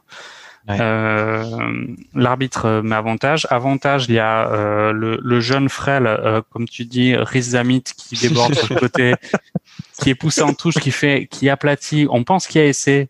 Et là, la VAR nous sauve parce que il aplatit d'abord sur le petit coussinet euh, voilà, il y a... du poteau de corner. Non, mais, mais, là, non, mais là, il y, a, y avait touche. Là, il y avait touche quand même. non, mais attendez, il y, a, que, la vidéo qui aurait pu le ça, qui pouvait le savoir, mais c'était flagrant quand même. Ah non, non, ah, pour moi, c'était absolument pas flagrant. parce que il a, il a, il a, il a aucun moment où ses pieds touchent la touche, donc il est en l'air et il aplatit la main en avant sur le euh, sur le poteau. De... ça compte comme touche. Oui, voilà, mais sauf que c'est pas, c'est pas ultra flagrant. On non, que t'as, pas ultra flagrant. T'as, raison. Enfin, en tout cas, sur, cette action-là. Non, mais attends, sur cette action-là, en tant que Français, on s'est dit, il y a touche. Voilà. alors, mais, attends, mais, mais alors moi, je, vais faire un truc clair. T'as besoin d'avoir la photo finie je vais faire un truc clair et je pense que euh, c'est certainement des questions qu'on aurait beaucoup de mal à. Il vaudrait mieux qu'on se les pose pas pour pas y avoir à y répondre s'il n'y avait pas la s'il n'y avait pas la vidéo. Mais moi, par exemple, l'essai d'Itoge euh, contre l'Angleterre, pour moi, il y est. Euh, on peut, euh, ok, on fait 35 fois la vidéo. Le mec, c'est bon. il arrive, il pèse 350 kilos, il arrive à 120 km avec le ballon dans les bras. c'est bon, quoi. Je veux dire, le bras du français, il est enfoncé dans la pelouse. Donc après, et, et des phases, et des phases. je, suis d'accord avec toi sur le fait qu'il y a essai d'étage. Après ton argument de dire parce qu'il fait 350 kilos que de toute façon. Non mais d'accord, mais bon au final. Non, mais tu as raison. Euh, ok. Et là, moi je trouve que l'arbitrage sur ce sur ce match, il a été plutôt euh, au final bon alors peut-être qu'il y a certaines décisions qu'on pourrait remettre en cause mais il a été finalement assez équilibré j'ai pas été du tout scandalisé des choix que l'arbitre a fait sur euh, les essais ou pas les essais l'essai français annulé bon on n'a pas encore abordé le sujet du carton rouge mais de façon globale ces phases de jeu ça a été très surprenant qu'elles se reproduisent dans le match euh, l'une après l'autre sur le gars entre dans l'embut et il y a un gars qui arrive à mettre son petit doigt dessous sa main etc c'est vrai que ça s'est reproduit beaucoup de fois c'est très difficile à arbitrer et je trouve que euh, les arbitres, alors effectivement, il y a ce débat un peu entre guillemets euh, juridique ou administratif sur quelle est la question que l'arbitre pose mm. et comment on y répond avec la avec la TMO, avec le TMO. Mais euh, je trouve qu'ils ont réussi à préserver l'intérêt du jeu. En faisant ça. Alors, alors juste pour préciser sur le scénario de match, effectivement, au moment où donc cet essai, ce non-essai de, de Rizamit est, est, annulé, on est dans un gros temps fort gallois. Et ce qui est sûr, c'est que si, si l'essai est validé, je pense que c'est fini de c'est fini l'équipe de France. Hein. Je pense que là, euh, psychologiquement, c'est Ouais, il, faut, il, faut, revenir sur cette action parce que euh, il, y a, il, y a, plusieurs choses à dire là euh, sur le, parce que il annule l'essai de Rizamit et il revient un carton jaune sur Awas. Sauf que clairement, après il y a eu encore un débat sur l'arbitrage, c'est est-ce qu'il y a essai de pénalité et carton jaune. Mm. Essai de pénalité, euh, honnêtement, si tu revois le regroupé pénétrant, je pense que il y a absolument une impossibilité pour les Français d'arrêter le groupe pénétrant. Donc après, c'est ce que reprochent les Gallois à l'arbitre euh, après le coup, hein, évidemment. Donc ils reprochent de ne pas avoir essai de pénalité. Euh, Awas se prend en jaune, on est à 14 et finalement le Bigard prend les trois points au lieu de refaire une pénale touche. Euh, par rapport à ce qu'a dit euh, Fred sur l'arbitrage, en fait, moi, ce que je trouve assez étonnant, c'est ce, ce, revirement de, de, sévérité en fait qu'a eu l'arbitre. En premier mi-temps, il a assez peu sifflé. Il y a eu beaucoup de rucks disputés. Il y a eu un, il a été assez cool et light. Euh, les contests étaient, il y a eu très peu de contests. Euh, il a laissé jouer. Il a laissé jouer et quand tu mettais la main sur le ballon, il fallait quand même un certain temps pour, pour récupérer une pénalité. Mm. En deuxième mi-temps, en revanche, surtout à la fin, il a commencé à, à siffler beaucoup plus, à serrer le jeu. Et, et je trouve qu'il y a eu un, un, peu une modification dans, dans, son arbitrage. Mais clairement, effectivement, le, moi, pour moi, un, enfin, un des tournants du match, parce qu'il y en a évidemment plusieurs, mais le tournant, un des tournants, c'est le jaune, mais pas essai de pénalité euh, contre Awas. Parce que j'aurais pas trouvé déconnant qu'ils mettent un essai de pénalité contre Awas euh, sur cette action-là. Bon, tu le disais. Et là, il euh, aurait été sévère pour le coup.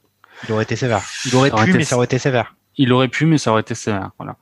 Euh, tu, tu, le disais donc le, le jaune de, de, de Hawas. Euh, bon, il est mérité ce jaune?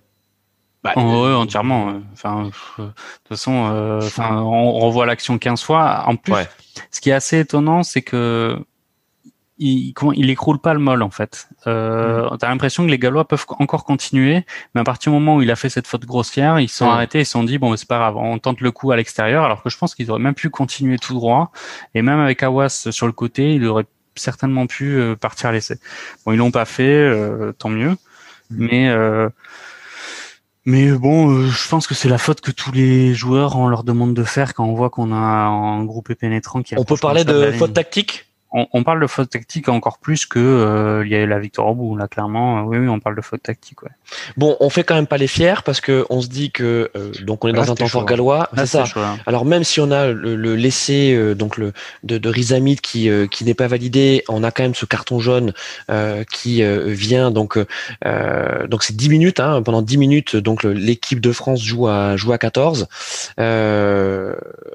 et là il faut quand même qu'on salue euh, on va dire, la résilience française qui a réussi à tenir pendant ces 10 minutes mm. euh, de, de, carton jaune. Ah, c'est ça, c'est vraiment tout à, fait, tout à fait Boris. C'est la ligne Maginot, quoi. Enfin, la vraie, la ligne Maginot qui tient, du coup. Ah bah c'est, c'est même, non, c'est pas du tout la ligne Maginot parce que la ligne Maginot, c'est un site qu'on a défendu. Nous n'avons absolument pas défendu. C'est-à-dire que nous avons pris les trois points de Bigard, on l'a attaqué, on, et on, a, marqué un essai jusqu'à que euh, l'arbitrage vidéo intervienne et dise je crois qu'il y a eu un, une petite fourchette dans le précédent mmh. mouvement, merci de, de, vérifier ça. Sauf que avant le checking vidéo de William C, on avait marqué un essai, il me semble. Ouais. Oui, c'est ça. On, avait marqué un essai à, 14 et évidemment ils sont revenus, ils ont dit hop hop hop, euh, il y a eu euh, il y a eu distribution de fourchettes sur le groupe pénétrant enfin pas sur le groupe pénétrant, sur le rock, sur le rock, le déblayage précédent de William C. Et euh, rouge, le, le, rouge pour moi est, est logique. On, on, y reviendra peut-être. Je trouve que la déclaration de Galtier euh, après match n'est pas forcément euh, mm. d'une grande classe quand il commence à dire que les, les Gallois ils ont fait les trois quarts des matchs à 14 contre 15 et on comprend et donc ils sont spécialistes de l'acting sur le terrain et que le mec en a rajouté des tonnes. Bon, c'est pas parce qu'il a évidemment il appelle à la clémence de la commission de discipline. J'ai un peu peur pour William C honnêtement parce que ouais, alors alors juste, alors attends.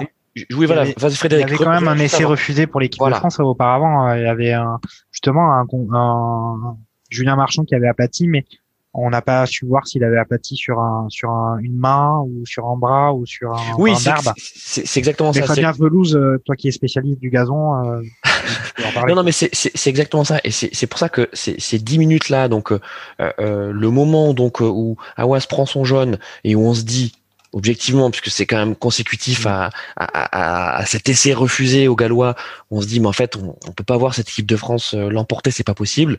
Euh, à sort, on se dit mais à 14 comment ils vont faire? Et là, on sait pas pourquoi, on sait pas comment, mais l'équipe de France se met à jouer. Alors tu l'as dit, il y a eu du coaching, hein. il y a eu un peu de coaching. Ouais, il y a eu du coaching, mais, en tout cas, on se dit que les mecs disent en fait on a on a rien à perdre quoi. On a rien à perdre, on y va, euh, on, on, attaque.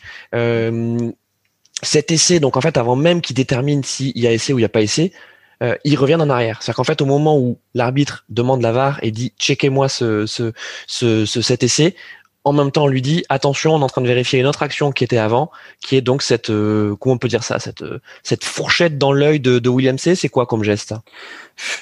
C'est, c'est, on est toujours sur le, le truc de euh, un mec qui fait faute dans un regroupement euh, et qui ralentit alors qu'il est pas sur ses appuis. Toi, t'es là, t'es lancé, tu fais 125 kilos comme euh, le dit si bien Frédéric. bon ben t'arrives, on te demande de dégager le mec. Bon ben Willem C quand il dégage un mec, il en dégage deux en même temps. Et là, effectivement, je pense qu'il a craqué quoi. Enfin, c'est, c'est j'ai peur qu'il prenne cher quand même parce que c'est. Oui, parce que son geste, avant d'être euh, d'être une fourchette dans l'œil, c'est mm. aussi une manchette. Hein. C'est qu'en fait, il. Ouais, c'est ça. Il, et après, il, tendu et... il remonte, il remonte après, hein. il remonte les doigts dans l'œil, donc c'est c'est pas c'est pas génial sur cette action. Et c'est vrai que euh, en revanche, il y a euh, un énorme mental de l'équipe de France. Ils ont resserré le jeu ils ont senti qu'ils étaient assez forts devant. Il y a Antonio qui a fait une très bonne rentrée. C'est vrai. Euh, et euh, effectivement, ces, 175 kilos ont fait du bien dans, dans pour stabiliser la mêlée à, à 7. Kamisha aussi, moi j'aime bien Kamisha. Ouais, bon, il a, il a lancé une bonne pizza quand même euh, sur son premier lancer, mais sinon après c'était c'était pas mal. C'est vrai. Ah mais ça a été rocambolesque hein, quand même cette fin de match, hein, parce qu'il y a eu plusieurs moments où on s'est dit que c'était pas possible. Hein. Euh, il y a eu des pénalités sifflées contre le, une pénalité en toute fin de match ou après entre les deux essais d'ailleurs. Donc il y a eu quand même, euh, il y a eu des rebondissements. Et moi, un peu juste pour revenir sur ce qu'a dit Bob, effectivement, euh, la déclaration de Fabien Galtier à la fin du match sur cette faute qui avait conduit au carton rouge euh, montre que, ben, malheureusement, Fabien Galtier, euh, effectivement, euh, c'est aussi bien qu'il ait des bons résultats sportifs, mais il a quand même perdu de sa superbe et que son caractère un peu difficile qu'on connaissait avant qu'il prenne la tête du 15 de France, eh ben, il a tendance à, on va dire, dans, un peu on arrive quand même dans des matchs qui deviennent de plus en plus importants sur le chemin de la Coupe du Monde euh, pour le 15 de. France. Et euh, il a l'air de, au niveau du, du comportement, avoir euh, du mal à tenir la pression sur la communication. Donc, euh, et là, effectivement, pour moi, le carton rouge, il y est. Et après, derrière, ce, surtout, en plus, quel est l'intérêt pour lui de parler de ça de cette façon suite à une victoire exceptionnelle, une des plus belles victoires de, du 15 de France depuis, depuis pas mal d'années. Et donc là, donc on arrive, on est à la, je crois que c'est 70e, hein, 70e. Donc euh, en fait, au moment où on allait récupérer notre 15e joueur, euh, en fait, on a ce rouge pour William C, donc on sait qu'on terminera le match à, à, à 14. Ah, au moment, au moment où on allait récupérer notre 15e joueur et qu'on avait marqué un essai. Exactement. Donc essai annulé, euh, donc mhm. l'essai du lin annulé, carton rouge. Et en plus, comme c'était un acte d'anti-jeu, on récupère pas euh, l'avantage puisqu'on avait un avantage. Et donc c'est euh, en fait c'est vraiment euh, l'injustice non mais pas l'injustice mais on va dire c'est le c'est vraiment le moment euh, enfin toi somme du match moi je sais que enfin toi on a 110e il reste 10 minutes à jouer tu dis c'est pas possible quoi. Enfin en fait c'est fini mm. quoi. C'est fini. Mm. et d'ailleurs côté gallois c'est certainement ce qu'ils se sont dit puisqu'ils nous font quatre changements d'un coup et ils nous mettent l'équipe des remplaçants qui sont là fait pour gérer le match pour gérer les dernières minutes. On est d'accord? Ouais, peut-être. C'est vrai qu'il fait sortir Bigard à ce moment-là. Il fait sortir Bigard, il fait rentrer. Qui est un peu la, la, plaque tournante. Il fait rentrer Davis, euh, il fait rentrer Alaolo. Hein, euh, on sait même pas qui c'est. Euh, tu vois, il nous fait sortir euh, Francis, il fait rentrer Brown. Après, c'est obligé. Hein. Enfin, c'est assez rare que, que les, les bandes touches ne soient pas complètement exploitées sur ce genre de ouais, mais attends, quatre d'un coup. Le message que t'envoies, c'est les gars, les dernières minutes, allez, c'est bon, on va gérer le ah score, ben, on a gagné le match. C'est qu'à ce moment-là, l'erreur des Gallois, c'est d'avoir cru qu'ils avaient gagné le match. Ouais, après c'est vrai que c'est il y a eu d'autres moments par la suite, on, en reparlera où, où il y a eu encore ce, sentiment-là. Mais effectivement, euh, au moment où William se prend le rouge, Donc on est à 13 pour une minute. Hein. Bon, c'est pas, pas très mm. très long, mais effectivement, on se dit pas du tout que qu'on va pouvoir marquer deux fois parce que là, on était à moins 10 mm. et donc il faut il faut marquer deux fois. Fait. Et après, effectivement, on est reparti sur les mêmes lancements qu'avant le, le rouge de William C. C'est-à-dire, on repart sur un pilonnage euh, à partir d'une touche. Il faut noter quand même le, très bon, euh, la très bonne prestation de, de Rebadge aussi. Euh, à la place de Taoufik euh, qui est dans un profil différent, euh, plus sauteur, pas même poids, pas même poids, plus sauteur, et il a vraiment été très bon et très bon en touche. Il nous a fait beaucoup de bien. Donc, euh, on va très certainement le voir contre l'Écosse, évidemment. Exact. Et euh, et donc effectivement, et après il y a euh, l'arbitre qui a commencé à sanctionner plus sévèrement des fautes qu'il n'avait pas sanctionnées jusqu'à présent. Exactement. Et, euh, il a sanctionné les Gallois. Il a sanctionné les Gallois, ouais. Et du coup, euh, jaune pour Faletao. Et après, il y a un deuxième jaune qui, qui arrive genre juste après sur euh, le, le, très bon ciblage qu'avait fait, euh, qu'avait subi Dupont depuis le mmh. début du match, où à chaque fois qu'il avait la main sur le ballon, il y avait toujours un Gallois qui venait le harceler. Et là, euh, l'arbitre a dit hop hop hop, vous êtes. Et Williams prend son jaune. Et Williams prend son. Mais ça va quand même, c'est pas, c'est pas une faute puis une faute et deux cartons. C'est il y a quand même toute une, succession de fautes qui sont sifflées par l'arbitre. Et euh, bah, effectivement, peut-être qu'il a haussé son dans le money time, il a peut-être haussé son niveau de sévérité. Après, il avait déjà sifflé un carton jaune contre l'équipe de France, un carton rouge, euh, etc. Il a peut-être euh, il a peut-être tiré ça, mais les Galons n'ont pas du tout réussi à s'adapter à, ces, à ça, et ils ont enchaîné des, je sais pas combien de pénalités ils ont subi sur sur hmm. cette fin de match sur la dernière demi-heure, mais ça ça doit être colossal. Et euh, d'ailleurs, euh, là, il y a eu ces deux cartons d'affilée. Et l'arbitre a dit, si vous continuez, moi, je continuerai à mettre des cartons. Mais en tout cas, sur ces, sur ces dix dernières minutes, donc euh, bien sûr, il y a ces deux cartons euh, qui viennent pénaliser à juste titre le Pays de Galles. Mais on sent une équipe de France en feu puisque euh, on a tout de suite après donc le, le, le les changements à la 71e, on a Olivon qui franchit l'embut mais qui ne peut pas aplatir. derrière, on a ensuite le premier jaune pour Faletao. on a Vakatawa qui pareil, enfin sur un sur un en avant euh, euh, ne, va pas laisser. Enfin, on sent euh, les Gallois pas sereins et que la fin de match qui était imaginée du côté du staff en se disant on va faire nos changements et, on va gérer l'avantage, en fait c'est pas du tout ce qui se passe quoi. et, et on peut dire aussi que côté côté français, le coaching cette fois-ci a été payant. là où contre l'Angleterre, ben ça a fait flop. Là, super coaching de Galtier, on peut le dire. Et euh, quelle entrée des remplaçants. Ouais, ouais, entièrement. Euh, il y a eu, euh, il y a eu tout à fait ce passage-là. Ce qui est très intéressant, c'est qu'en fait, la France a très bien joué les dix premières et les dix dernières minutes. Ouais. Et pendant 60 minutes au milieu, ça a été, on a subi. Et là, c'est entièrement ça. C'est-à-dire qu'à partir du, du, on va dire du, de la 65e, on a très bien joué, on a été beaucoup plus agressif, on a gagné au duel et, euh, et ça s'est montré euh, vraiment sur le terrain. Et effectivement, on a eu la, plusieurs rentrées qui, qui nous ont fait beaucoup de bien. Euh, euh il y a, ben, on a parlé de Rebatch, mais même euh, Antonio a vraiment été très mm. solide, même s'il fait un en avant, où là aussi on se dit purée, en avant à la 76e, euh, non 79e minute, c'est mort. Voilà. Et, et en fait, pas du tout. Et serein, ben, Serein, il a apporté de la sérénité. Euh, J'en pense les portes ouvertes, mais euh, quand on est à moins 10, euh, qu'il reste 4 minutes à jouer, qu'on a la ah devant le, les 5 mètres gallois, les gallois, ils font, ils écroulent tout, on se dit c'est bon, ils vont nous la mettre à l'envers, ils vont faire des bras cassés en veux-tu, en voilà, et t'as Serein qui fait calmez-vous. Donc, ouais, je sais pas. Fou là, serein. Euh, bien sûr. Il faut, qu'on marque deux fois. Il faut qu'on marque deux fois. Non, non, on, on, se dépêche de jouer, tu vois. Bien sûr. Et au final, euh, juste après, euh, comme un symbole, c'est c'est Charles. Mais moi, je me suis dit, si ça continue, tu sais, ça va être l'histoire du mec, tu sais, sur le bord du terrain, soit qui a perdu du score, soit qui croit qu'il reste encore 10 minutes, alors qu'en fait, il reste une minute. C'est là, mais qu'est-ce qu'il fait? Il a pas vu que le compteur tournait. Je comprends pas. Et puis il faut marquer, il faut marquer, je sais pas combien de fois. Le mec, il fait bon, on va reprendre la mêlée ouais, c'est ça. Non, mais c'est ça. C'est en fait c'est la force de caractère de l'équipe. c'est que euh, en face, t'as beau avoir de l'indiscipline, systématiquement la mêlée euh, est effondrée côté gallois, et en fait, dans derrière, tu dis, eh bien, on reprend la mêlée. Quoi. Ouais, ouais, mais tu vois, je suis pas, je pense quand même que en tant que spectateur, je, pense que dans les tribunes, ils étaient un peu comme nous aussi quand même. Je suis pas sûr que Galtier était là.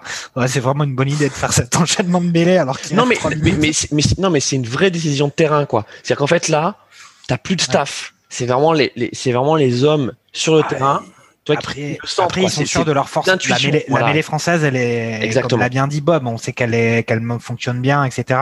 Et je pense aussi que euh, ils ont senti, et ça, c'est effectivement comme tu le dis, c'est sur le terrain, ils ont senti que les Gallois, physiquement, ils, c'était compliqué. Ils devaient être, euh, ils avaient la VO2 max là, c'était, ça commençait à, à siffler de tous les côtés. Et ils ont, ils ont senti qu'il y avait cet aspect-là, mais complètement d'accord avec Bob. Hein. Euh, quel, quel sérieux et quelle confiance et quelle abnégation faut avoir pour insister sur cette phase de jeu alors que le chrono tourne, qu'ils le savent tous. Euh, et mm. qu'ils doivent être en train de se dire, euh, alors pas vraiment, on a bouffé la feuille de match, mais avec le nombre d'occasions qu'il y a eu, le nombre d'essais refusés, le carton rouge où euh, bon, ils peuvent se dire que c'est un coup du sort sur en plus un essai qui s'est retrouvé, bah, qui a été annulé. Mm. Je pense que les mecs, ils ont réussi à se maîtriser et à et à faire valoir leur qualité et leur force pour au final euh, s'imposer d'une façon éclatante.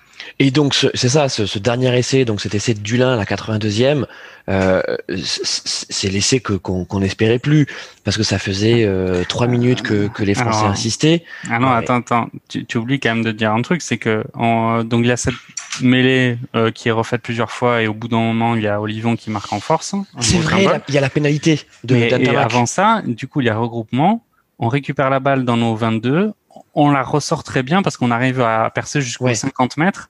Et là, il y a Antonio qui fait un en avant. C'est à 79e minute. On joue le Pays de Galles avec des mecs qui ont 250 sélections chacun. On se dit, c'est bon, ils vont faire des petits tas. Euh, et ils vont bouffer le chrono. Et là, il y a l'arbitre qui siffle une faute qui est assez rarement sifflée. Mm. Et euh, euh, il y a un mec qui fait obstruction devant le porteur de balle parce qu'en fait, les mecs font juste des tailles, ne chargent pas en fait.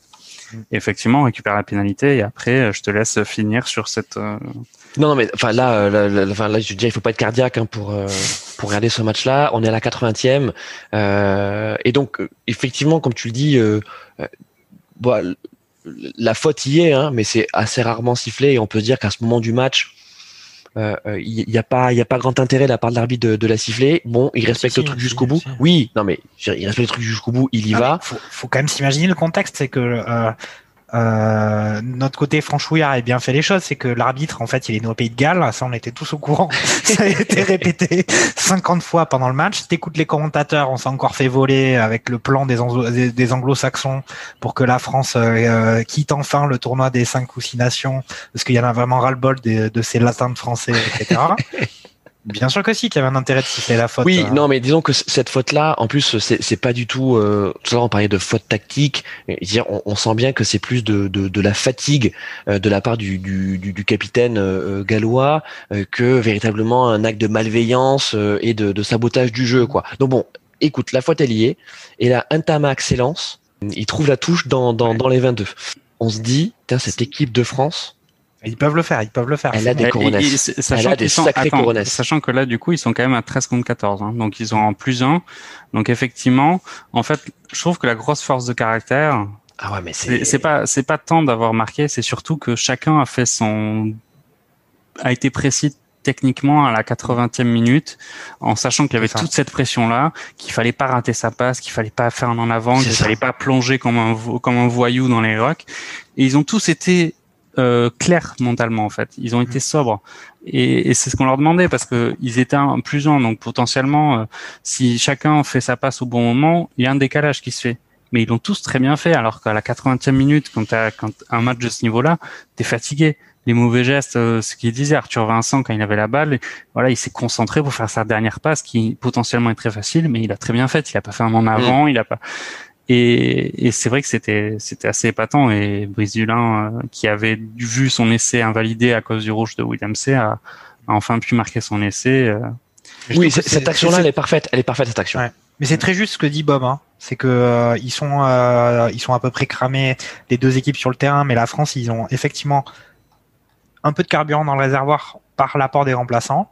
Et, euh, et c'est là où je pense que on tient, c'est une sacrée belle équipe de France, c'est qu'ils ont réussi à continuer à avoir cette, à croire en eux, alors que euh, moi, je croyais moins en eux que eux, ils croyaient en eux, clairement devant devant ma devant ma télé, et, euh, et ils ont réussi sur cette fin de match à avoir le geste juste et euh, les, les essais qui marquent, c'est pas les essais, c'est pas des gens, des enchaînements à une passe, etc. Il y a, quand même des passes. Il faut pas qu'ils sortent du terrain. Ils peuvent rien faire et ils arrivent à, maîtriser ça. Et ça, c'est pour moi, c'est quand même les grandes équipes, les grosses équipes qui à la fois ont des qualités, qui arrivent à joindre à la fois la qualité et le sérieux dans la difficulté et qui arrivent à l'emporter. C'est ce qu'on peut voir, par exemple, d'une équipe de Nouvelle-Zélande qui a l'air de jamais, euh, alors dans leur grande période, jamais faire de faute, jamais faire de faute de main. Et nous, à chaque fois, on se dit, l'équipe de France a plein de potentiel, a plein de talent. Puis au final, on se retrouve avec des matchs où ils font euh, 15 en avant. Et là, justement, dans le dans la l'action, les actions les plus importantes du match, eh ben, il n'y a pas de faute. Mmh.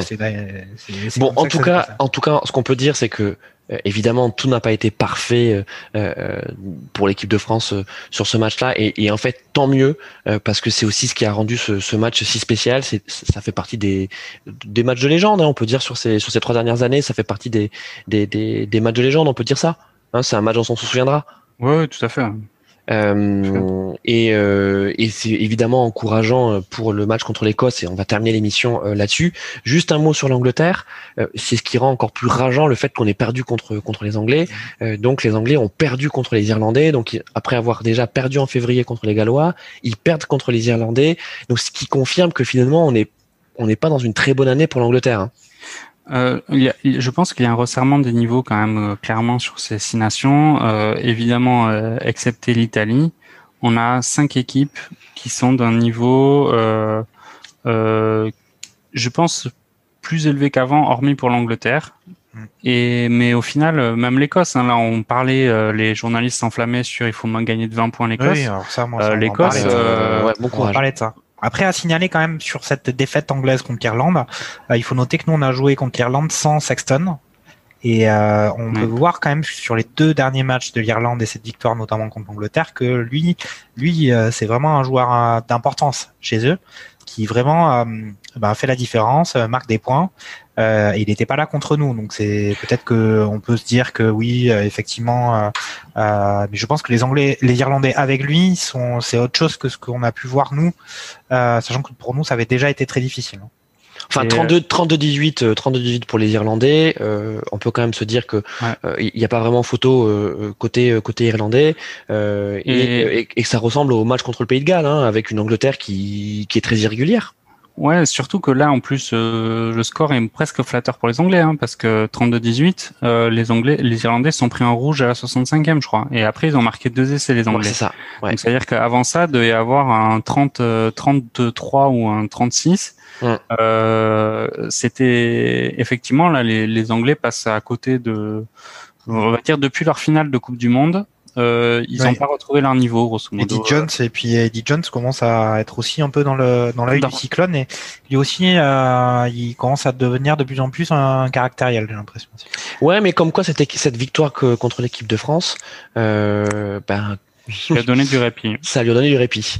Euh... Sachant qu'on se rappelle aussi tous quand même qu'il y a l'année dernière, la France avait envoyé euh, justement là pour le coup c'était les remplaçants. Ouais. Ils avaient, euh, ils avaient perdu en prolongation contre les Ils avaient été courageux. Qui eux avaient mis la grosse équipe. Mmh. Et ça avait euh, été un match magnifique. Pour parler des Écossais, donc pour terminer sur ce, donc on, on fait, on parle match. des Italiens, on parle pas des Italiens oui, avant bah de parler des Écossais. Alors, parlons-en rapidement. Les, les, bah juste, c'est on relance là, on reparle de la Géorgie ou pas? Ouais, on, on, peut en parler. Après, je pense qu'il y a malheureusement, euh, sans parler d'un complot, euh, je vois très mal l'Italie sortir de destination, tout simplement parce qu'il y a un public. Euh, euh, je pense télévisuel et des chaînes télévisuelles italiennes qui ont beaucoup plus de poids qu'un public géorgien. Alors, les amis, je vous propose qu'on garde ce débat euh, pour une prochaine non, émission, pour un prochain barbecue rugby. Euh, juste effectivement pour parler des bah, Italiens. Juste pour dire c'est la repris... plus mauvaise performance de l'histoire oui. des Italiens dans l'histoire du tournoi Voilà, donc ils ont repris une nouvelle branlée. À un moment où on dit que euh, la Géorgie pourrait mériter euh, de, de, venir jouer avec nous. Oui, ils ont repris donc une nouvelle une nouvelle branlée face face aux Écossais. Donc les Écossais, on peut dire qu'ils voilà ils ont ils ont joué un, un match d'entraînement contre les Italiens avant d'affronter les Français. On peut dire ça comme, comme ça. Comme, le, comme les cinq autres équipes du classement, mais les Géorgiens à chaque fois qu'ils ont affronté ce que disait Bilal Rugbix lors d'une précédente émission, c'est qu'ils n'ont jamais réussi à battre les Italiens. Donc, euh, faut-il vraiment ouvrir à six nations ou rester à cinq? Je n'en sais rien. Alors, je vous propose que, encore une fois, on en parle d'un d'un prochain barbecue rugby. Euh, mais voilà, pour, pour revenir sur cette performance donc de l'Écosse face à l'Italie, euh, donc l'Écosse a gagné 52 euh, à 10 avec 8 essais hein, quand même. L'Écosse a passé 8 essais euh, aux Italiens. donc, est-ce que cette performance-là dit quelque chose sur le niveau réel des Écossais avant d'affronter l'équipe de France? Je pense qu'on a déjà la réponse. Non, mais s'il y a, il y a un truc intéressant, c'est qu'il y a Stuart Hogg qui a joué 10, je crois. Et euh, c'est un peu le, le joueur fantasque. Euh... Enfin, il y a Russell qui joue 10, mais je crois que sur ce match-là, il me semble que Hogg a joué euh, par la force des choses. Il a joué 10. Alors, je dis pas de bêtises, mais si c'est ça. Il a joué 10. Alors peut-être que Russell était blessé ou pas. Mais en tout cas, euh, Hogg en 10 face à des Italiens qui sont euh, au bout du rouleau, ça a donné euh, un, un, mm. bon, un bon gros carnage. Mais alors, on avait parlé justement de, de l'Angleterre et de son niveau. Bah, les Écossais, ils ont battu les Anglais euh, sur, le sur la première journée de, de, de, destination, ce qui quand même pose quand même un, un certain niveau. Et après, à chaque fois, leurs défaites, bah, par exemple, leurs défaites ont été assez assez limite hein, euh, euh, contre l'Irlande notamment. Ils, ont, il me semble, c'est moins de, ils, ont le bonus défensif. Euh, contre le Pays de Galles, je pense que c'était la même chose. Ils ont perdu d'un point. Donc euh, ils ont perdu d'un point avec un rouge qui se prennent assez tôt dans le match. Ils ont joué, ils ont joué tout quasiment la moitié du match à 10 à 10 à 14 euh, contre euh, contre le Pays de Galles. Donc euh, après, on est n'importe quel pays dès qu'il y a la perspective de remporter un tournoi, on va s'emballer. Mais déjà avoir le bonus offensif, bon bah c'est pas forcément c'est pas forcément évident, mais avoir le bonus offensif avec 21 points d'avance sur les Écossais, moi j'aimerais bien qu'on me sorte le est-ce que c'est déjà arrivé ou il y a combien de temps que c'est arrivé euh... C'est arrivé combien de fois dans l'histoire? Après, pour une victoire du tournoi depuis euh, je, depuis je ne sais combien de temps, je pense que ça peut transcender les joueurs et, et faire peut-être exploser ces, ces, Écossais. Mais on a joué samedi un, un match de, de, très haut niveau. Là, ils rejouent vendredi. Avec mhm. euh, justement, on a vu euh, euh, ces inquiétudes sur la deuxième ligne, avec euh, des blessés, euh, des expulsés, voir comment ça va se passer. voilà, je pense qu'il faut être circonspect. Il n'y a absolument rien de facile. S'ils si, si, y parviennent, ce sera un exploit. On aimerait qu'ils qu'ils le fassent. On sait qu'il y a du talent, il y a du talent offensif. Euh, on a des on a des Dupont, on a du même du Thomas devant qui peut enquiller les essais, du Lin qui est très sérieux, mais ça va être un sacré sacré challenge. Alors côté côté écossais, on a on a une info. Euh, donc il y a, y a deux, deux deux joueurs importants de cette équipe qui seront absents. On a euh, d'abord donc l'ailier Maitland qui a été stratosphérique contre contre l'Italie, qui donc n'a pas été appelé, donc apparemment il n'a pas été libéré par son club. Et ensuite on a le deuxième ligne Johnny Gray qui est blessé. Euh, ce qui est pas rien. Ce qui n'est pas rien. Sachant... qu'on on va avoir une deuxième ligne néophyte. Euh, et sachant que euh, le réservoir hein, de, de l'équipe de cette équipe d'Écosse n'est pas non plus euh, mirobolant, euh, ils n'ont pas un, un banc euh, un banc exceptionnel hein, les Écossais. Hein. Ils ont un, mm. ils ont un, un, un, très bon 15 titulaire ça c'est clair. Et on peut dire le niveau, tu disais que le Bob, le, niveau c'est quand même resserré dans ces dans ce six nations, euh, Italie exceptée. Euh, on peut dire que la France et l'Écosse sont à peu près de niveau équivalent. Oui, oui, ah mais de toute façon, euh, ce qu'on s'était dit euh, après la victoire de l'Angleterre euh, à la première journée, on s'était dit avant cette histoire de bulle sanitaire que la finale du tournoi, en bon francheur que nous étions, c'était, ça aurait été le Écosse-France, enfin le France-Écosse troisième journée. Bon, le match a été annulé et entre temps le, le Pays de Galles qui a fait un sans faute mais c'était pour situer quand même le niveau euh, des Écossais après cette victoire euh, en Angleterre. Et effectivement, euh, l'absence de Maitland va leur faire, euh, va leur porter préjudice euh, certainement. Et l'absence de, de Gray aussi en deuxième. Alors je je sais pas justement, il me semble avoir entendu que euh, il y avait justement euh, les clubs euh, qui avaient tendance à renacler à, pour pour libérer leurs joueurs pour jouer ce match de, de vendredi. Moi sur l'Écosse, il y a vraiment une individualité qui m'a séduite, c'est Van der Merve qui est, je trouve vraiment, bon déjà évidemment il a un, gabarit assez impressionnant, mais je l'ai vraiment trouvé exceptionnel. On l'a d'ailleurs vu contre les Italiens. Le gars, il, euh, sa capacité à, perforer euh, les défenses est, vraiment remarquable.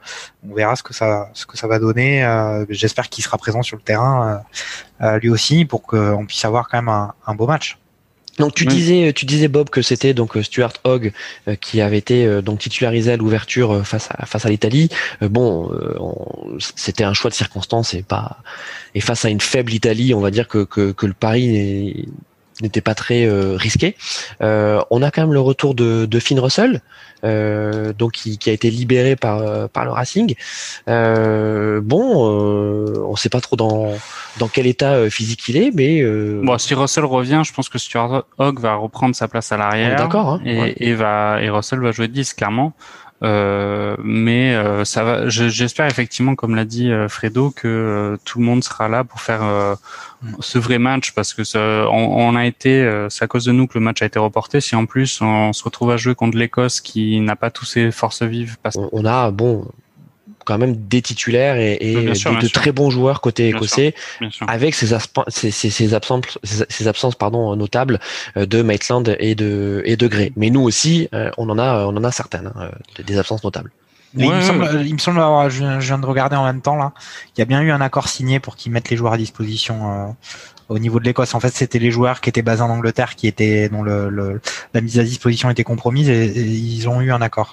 Mais en tout cas, voilà, sur les 29 joueurs qui ont été convoqués euh, par, par l'Écosse, euh, c'est quand même solide, c'est quand même costaud. Euh, et nous, côté français, ben, il va falloir innover. Hein. C'est ça, Bob? Ouais, tout à fait. Surtout en seconde ligne. Donc là, ça va être la, c'est la grande incertitude sur ce match. C'est qui va accompagner Rebadge en deuxième ligne. Euh, est-ce que ça sera euh, Cameron Wookie qui va passer de troisième ligne à deuxième ligne ou est-ce qu'il va faire appel à, à Pesanti, le, le palois? Je je sais pas. Je pense qu'il va faire appel à Pesanti, mais mais euh, mais ça ça ça va être un, un, un très gros test hein, quand même pour ces deux joueurs qui.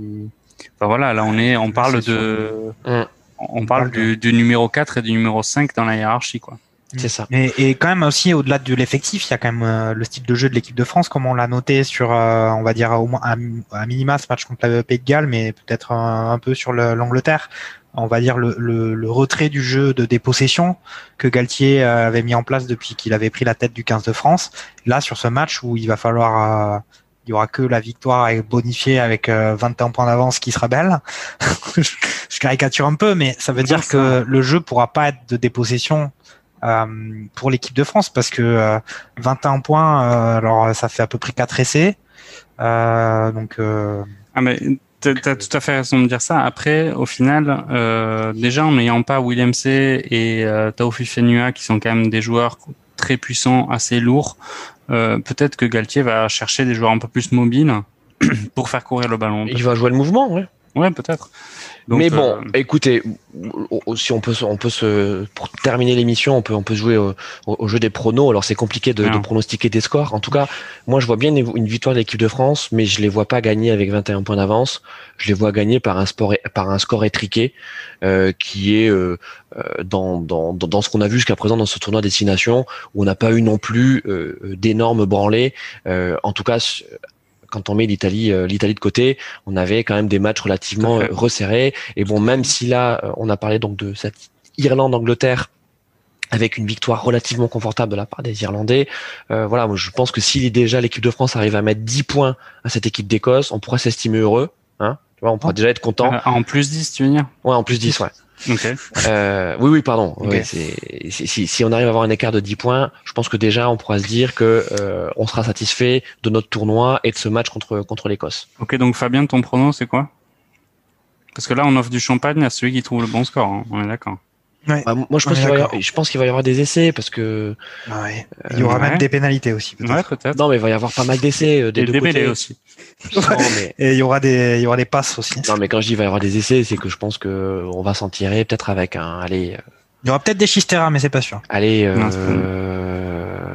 allez, un, un, un, un- je sais pas, 32-25. 32-25 pour le 32-25 pour l'équipe de France. Ouais. Oh là là là, la grande folie.